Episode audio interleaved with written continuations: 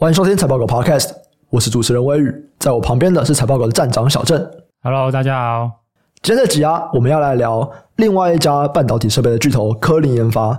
那在我们上一集讲艾斯摩尔那一集，其实有跟大家有一个小结论，就是二零二三年今年啊，先进制程还是会还不错，而且成熟制程的需求也有更强了。所以像艾斯摩尔这种，它的主要的客户啊是在逻辑 IC 这边，它表现最好。那记忆体呢？像科林研发在今年表现会最差，诶，可是到了明年哦，就整个相反，明年机体开始它的成长力道会比较强，所以科林研发会最好，那反而是艾斯摩尔会比较差。那今天我们就是来看科林研发的最新一季法收会，看一下说，诶，是不是也符合这个结论？我们先来看一下它这一季的这个损益表现，这季的营收是三十八点七亿美金哦，比上一季衰退了二十七趴，然后 non-GAAP 毛利率是四十四趴，比上一季减少了一点一个百分点。那这边其实都算是符合预期，甚至营收是稍微高于这个中间数的。所以以这一季的这个状况来看，整个记忆体算是还在掌握中吗？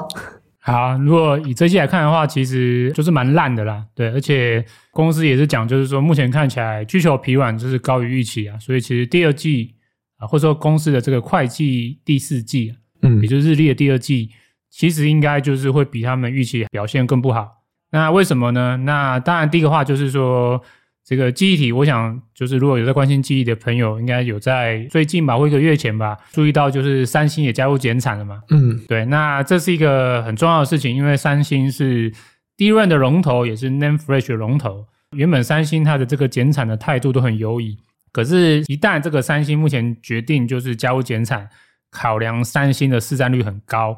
那它对整个记忆体的带来影响的规模和范围就更大。这个对于下游某些程度来讲当然是好事嘛，因为供给就减少。而对于就是上游，像科林研发这样卖设备，那当然就是不好。所以第一个话就是说，科林研发的这个主要的业务记忆体，那就衰退很严重。像这一季它的 n a n Flash 设备就比上一季衰退了就是六十三趴。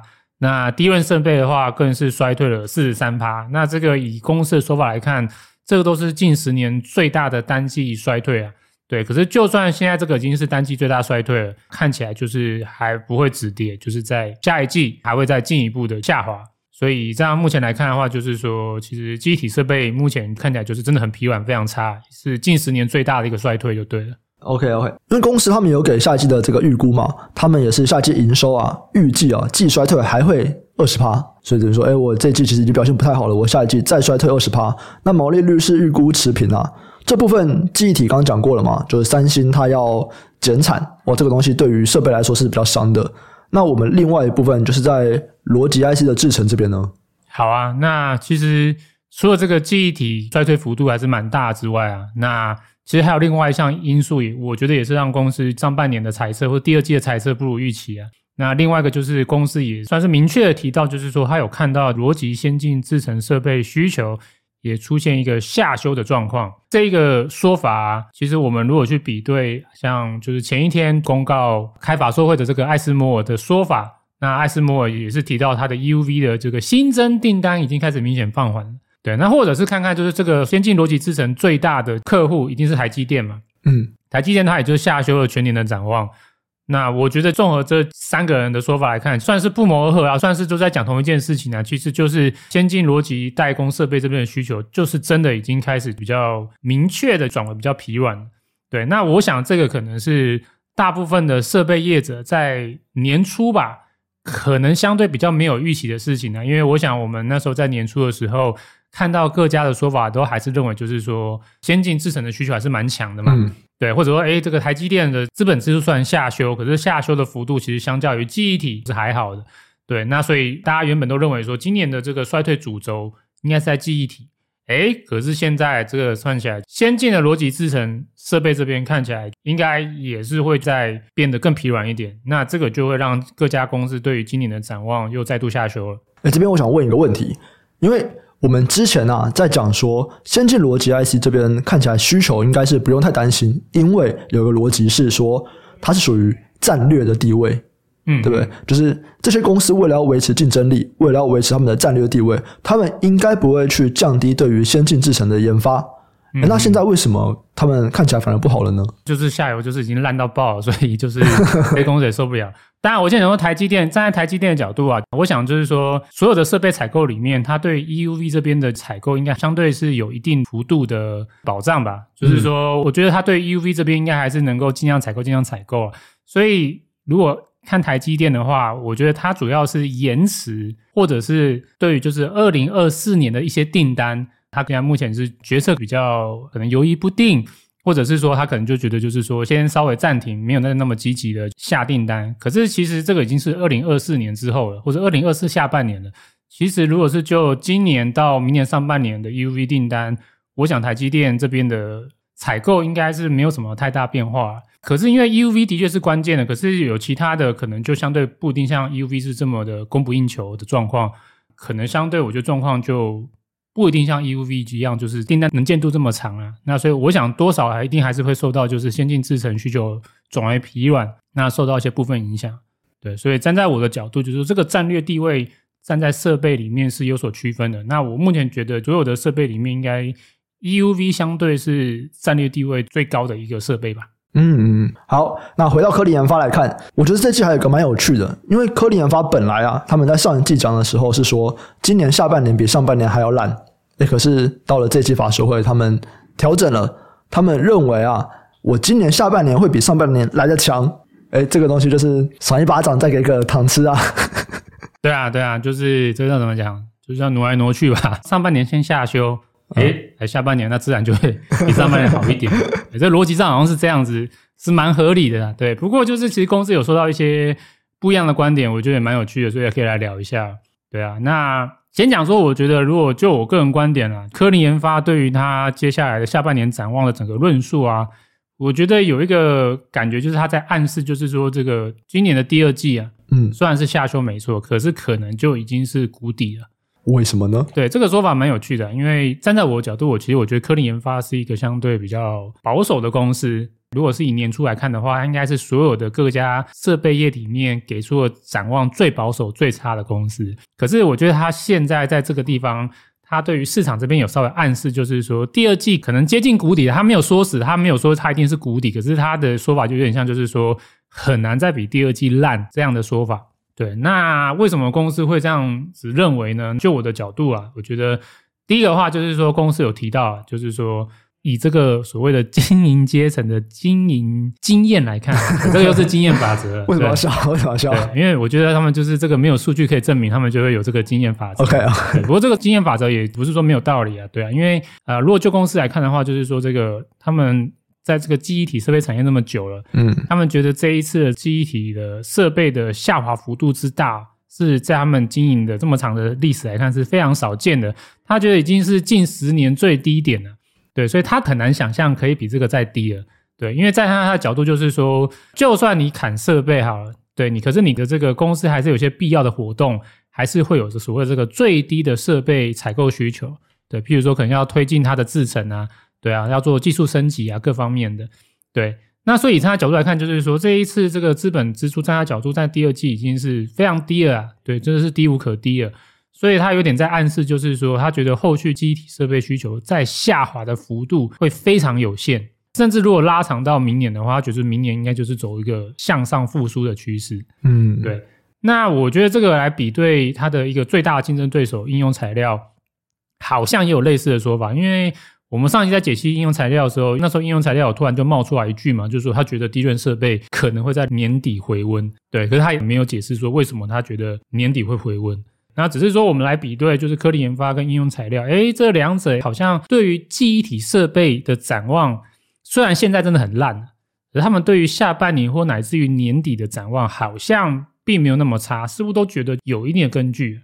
对，所以两家公司说的，我觉得有一定的道理啊。对啊，就是说，按照经验角度，这个真的是十年最低了。对啊，所以我觉得第一个这个观点有一定的可信度。嗯，当然第二个的话，就也是我们看艾斯莫或者是应用材料都有提到一个观点，就是科林研发这边啊，他已经看到中国的成熟制程的设备订单在转强了，这个也是蛮有趣的。那为什么会转强呢？第一个的话是说，科林研发他这次有说到，就是说他们原本有一些在去年美国禁令那时候刚颁布，他们认为可能是不能够销售给中国的产品啊。在近期跟这个美国商务部审核沟通之后啊，发现说，哎，其实没有他们想象中的那么多啊、有一些他们原本以为是不能够销售给中国的产品，诶，其实是可以销售的。所以这部分呢，那当然就是它又可以再重新出口啦。对啊。那所以这部分就会对于就是公司下半年的营运带来注意啊。对，其实应该是说现在这个订单就已经转化成所谓的就是预付款了。对啊，只是说这个预付款在账面上面啊、呃、还不能认列营收。那公司预计就是下半年会认列营收。那这个金额我猜大概是低于五亿啊。对，那这五亿元会在下半年贡献营收。那当然对于下半年营运是不无小补。那再另外一点就是说，公司也提到说，不只是这一个有部分的商品可以重新销售，他们的确也看到中国近期对于成熟制程设备的需求有开始转强了。那这个跟艾斯摩尔啊，或者应用材料的说法，其实我觉得都是很相同的啦。嗯，这个大家就符合我们之前观点，就是说，反正中国现在先进制程被禁了，他要找出路嘛，那他们就是会选择在成熟制程这边加速采购。那的确，我们在这两季来看，它就的确看起来各家厂商都有感受到这个中国他们这个开始透过成熟制程加强采购的一个力道。嗯，对，所以综合这样上面来看的话，我觉得记忆体设备支出低无可低，哎，这个说法。感觉有道理，尤其是三星加入减产的，我觉得这个是一个的确对短期会很大的冲击啊。可是也是能够加速就是记忆体市场供需平衡的可能性提升。对，那再加上就是这个中国成熟订单转强的这个助攻，那我觉得如果说今天科林研发他认为自己公司已经接近谷底了，我目前认为这个说法或者观点，我的角度啊，我自己会觉得可信的。对，只是说谷底归谷底，到底什么时候明显回温向上？其实这个公司就不说死啊，对啊，因为这个到最后还是要得要看下游的这个需求何时复苏嘛。那我们都看到近期就是需求还是很疲软，所以公司也不敢就是很明白的说什么时候会复苏，他只是觉得，呃，就到谷底了，明年应该是会向上。那到底他觉得设备业是会在 Q 三、Q 四，还是明年 Q 1、Q 二会反弹，他就不提了。嗯对啊，那我个人认为就是说，反正重点接下来就是关注下游。我可能会关注领先指标就是现货市场啊。对，我们一直在聊，就是说记忆体的领先指标是现货市场嘛。第一个先看现货市场的报价有没有止跌回温。那当然再来就是看记忆体模组业者的财报里面的存货周转天数有没有回到二零一九年的低点。对，其实近期有一些公司看起来真的已经开始存货回到二零一九年的低点了，像其中一家是宇瞻，宇瞻已经先提前公告第一季季报了，它的存货其实就已经回到二零一九年的水准了。那我觉得这个都算是一个初步的一些正面资讯。站在我的角度，大概只要现货市场或者是模组业者这边确认落底了，我们再从确认落底那个时间点往后推上个两三季，大概就会是上游记忆体设备回升的时机。那也会就是科林研发业绩有明显回温的时机吧。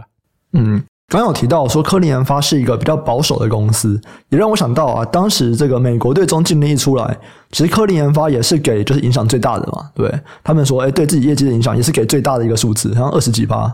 对啊，对啊，不过。他给最大也是合理的，因为他就是记忆体比重最高嘛。对，他的记忆体其实有蛮大的营收是来自于中国。对，就蛮惨的。所以那个时候他们自己判断啊，觉得很多不能卖，哎，结果现在居然有一些可以卖啊，这个也是有点回补过来这样子。对啊，对啊，对啊，先苦后甘。对对对对对，就是这个科林研发的，就是经济阶层 style 就是这样啊。对，他会先给你一个感觉就是袅袅的。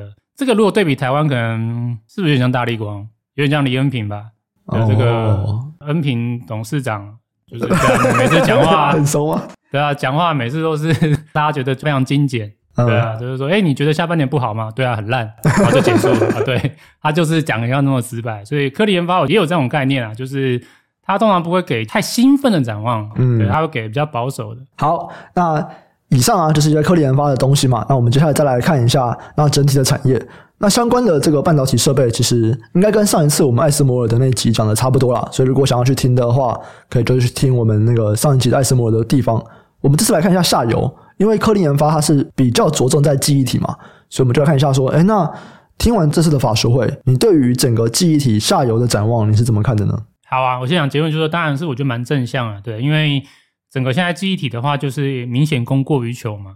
那供过于求的情况，你要怎么样解决这个供需平衡？一个当然就是你需求回温嘛，那另外当然就是你供给削减嘛。对，那最怕就是说，在这个需求还没有回温很明确的情况之下，厂商突然之间又开始重启供给，这个是最担心的事情。可是如果看待就是说最近的几个事件，像三星，它终于在三月底或四月初吧，嗯，它终于就宣布，就是说它终于要加入减产的行列了。那再配合科林研发的观点，以短期来看啦，就是说记忆体设备这边的展望看起来要大幅回升的几率或是幅度是很低的。那这个我觉得都代表从接下来第二季到下半年，记忆体的供给应该都会是属于偏向缩减。不增加的这样子的一个状况，那这样的话，其实我觉得是一个非常好的状况，因为这样子投资人不需要担心供给在未来的两到三季，甚至未来的四到五季会有一些负面因素影响。大家只要慢慢等待，就是现在需求面到底有没有办法回温？对，那站在我的角度，就是说，我觉得反正投资做那么久，就知道景气一定是会循环的。对，我也不知道到底会是什么时候明确落地，可是景气是有机会会回温的。只要供给这边没有再有负面影响，那需求这边我觉得只要转好的话，那记忆体这边的话，应该供需是有机会回温的。那我自己的想法还是一样，还是觉得有机会在年中回温的，因为三星这边开始加入减产，我觉得对供需的平衡应该是有加速的效果。那再看待就是现货市场，一些模组业者其实营收的衰退幅度都没有再扩大了。甚至存货的周转天数已经都慢慢好像降到一个比较合理的水准，对。甚至最近有些小道消息啊，当然这个总之市场的 murmur 参考就好。不过这个 murmur 就有提到，有一些模组业者似乎开始不想降价。对，在部分的一些现货市场的报价这边有开始提价，嗯，对，或者是说想要联合其他厂商一起来，就是不降价，就不要被发现。对，对啊，反正这个感觉就是说有点像这些业者，因为目前手头上的库存也不多了，对对，所以呢也不想要再积极降价促销了。对，那再配合就是这个上游的减产，看起来是会有一个慢慢这样子，就是价格不再明显下滑，甚至开始有能力跟客户去做议价的这样的相关动作浮现。当然，我想这个目前应该是很零星局部的。不过不管怎么样，总是正面消息嘛。所以站在我的角度的话，我还是认为记忆体其实有机会在今年年中或 Q 二落地啊。那下半年的话，有机会是就是回温吧。嗯，对对对。那所以这样角度来看的话，就是说。我还是比较看好记忆体下半年的展望。对，那只是说，如果站在标的的角度的话，又回到我们之前好像是在美光的时候，是不是？好像有聊到，就是说模组业者估值比较高嘛。对啊，对啊，对啊，对啊，对啊。那近期来看的话，就是说一样还是模组业者的估值比较高。可是像一些原厂，像什么美光啊、南亚科啊、华发电啊，几乎没什么动啊。对，或是说上去了又被洗下来，上去又被洗下来，所以其实估值都还是在一个蛮低的低点。甚至可以算是近十年的低点，对啊，所以我觉得，如果今天是要我来挑的话，原厂目前站在估值的角度，投资的吸引力相对比模组要更大。嗯嗯，那我这边想问一个，因为这几家的记忆体用途其实都不太一样嘛。嗯嗯嗯，对，哎，这个没关系吗？反正记忆体起来就大家都起来。OK OK，好好好，先讲就是说，美光、南亚科、华邦电，其实他们都是有不小的比重在 DRAM 啊，像美光一定最主要是 DRAM 嘛，南亚科最主要是 DRAM。那华邦店比较复杂一点，华邦店就是它有 DRAM，还有 no Flash，还有就是因为它有一家重要的子公司是新唐，新唐也会纳入它的这个合并营收，所以它会包含其他的一些 Logic IC 的业务在。对，所以我先讲说华邦店的确就是它的业务会受到部分非 DRAM 的业务的影响。对，可是毕竟说它 DRAM 这边应该是这几个业务里面衰退或下滑幅度最严重、最大的一个。对，所以当 DRAM 如果是复苏的话，我觉得对它整体业绩的影响也会是相对其他营运影响更大的。所以这是第一个点，就是说这三者其实跟 DRAM 都有很高的相关性。这是第一个。第二的话，你刚刚提到可能是说，那在用途面向呢，因为美光的产品很先进，所以主要的消费性市场都会是用美光的产品。嗯。可是南亚跟华邦电他们走的是利基市场。对。那利基市场好像跟这个主流的消费性市场不太一样。如果是基于这个观点的话，我记得好像以前不知道在哪一集有类似提到啊。首先，第一个就是说，站在实际产品的报价角度啊，就算他们瞄准的市场不一样，可是他们的报价是会联动。嗯，对，因为其实他们还是会有一个互相替代性的效果。因为想想看嘛，就是说你今天厂商他为什么要用地基型 DRAM，就是成本考量嘛。就是说我现在这台机器。用的好好的，然后我也不想再改新的就是设计规格了，我就想要继续用就是旧的规格。嗯，可是如果说今天哎比它先进的这个规格的记忆体，比如 DDR4 哈，DDR4 的这个价格真的是降很低，降到几乎搞不好比就是 DDR3 还要低了。那站在成本的角度，会不会有可能就是这些立基型的应用的业者也去考虑 DDR4？也是有可能啊，因为它的重点就是成本。只要当他考虑到，就是说，诶，我今天采用 DDR4 带来的成本效益有可能不比采用 DDR3 差，他就有动机去采用 DDR4。所以这代表就是说，DDR4 跟 DDR3，或者是主流记忆体跟消费型记忆体，它们之间其实是有一个算是替代关系的。只是说，通常的情况之下，先进的产品像 DDR4 或 DDR5，它的价格一定会是比较贵或比较高。好，所以站在成本的角度，比较不容易刺激啊，利基型的应用转换到或是向上升级到新的先进的制成产品。可是如果说今天成本一直降降降降降降到下游觉得是有利可图的，那其实这个就会有替代关系出现。那也因为有这样的替代关系，所以其实利基型 DRAM 跟消费型 DRAM 在报价角度啊，还是有一定的联动。当然不是完美的联动，可是就是有一定的联动。所以这是第一个。第二个的话，如果单纯就股价的角度很神秘，之前好像有聊过嘛。股价的话，真的就是全部都是一起联动。嗯，对，它就是一起联动，就是没有说美光涨，南亚科不涨，就是看过去的就是十几二十年，几乎都是联动。对，那所以站在我的角度的话，就是说，我觉得就是可以并观察。嗯嗯嗯嗯，好，没问题。那以上啊，就是关于记忆体下游的一些看法。那半导体设备，像我们刚刚前面提到的，基本上跟艾斯摩尔那集应该是差不多的嘛，对不对？对啊，对。好，那大家就回去听艾斯摩尔那集就好了。那以上啊，就是我们对科林研发最新这一季季报的观点。有任何的问题啊，都可以留言和我们讨论。我们下期再见，拜拜，拜拜。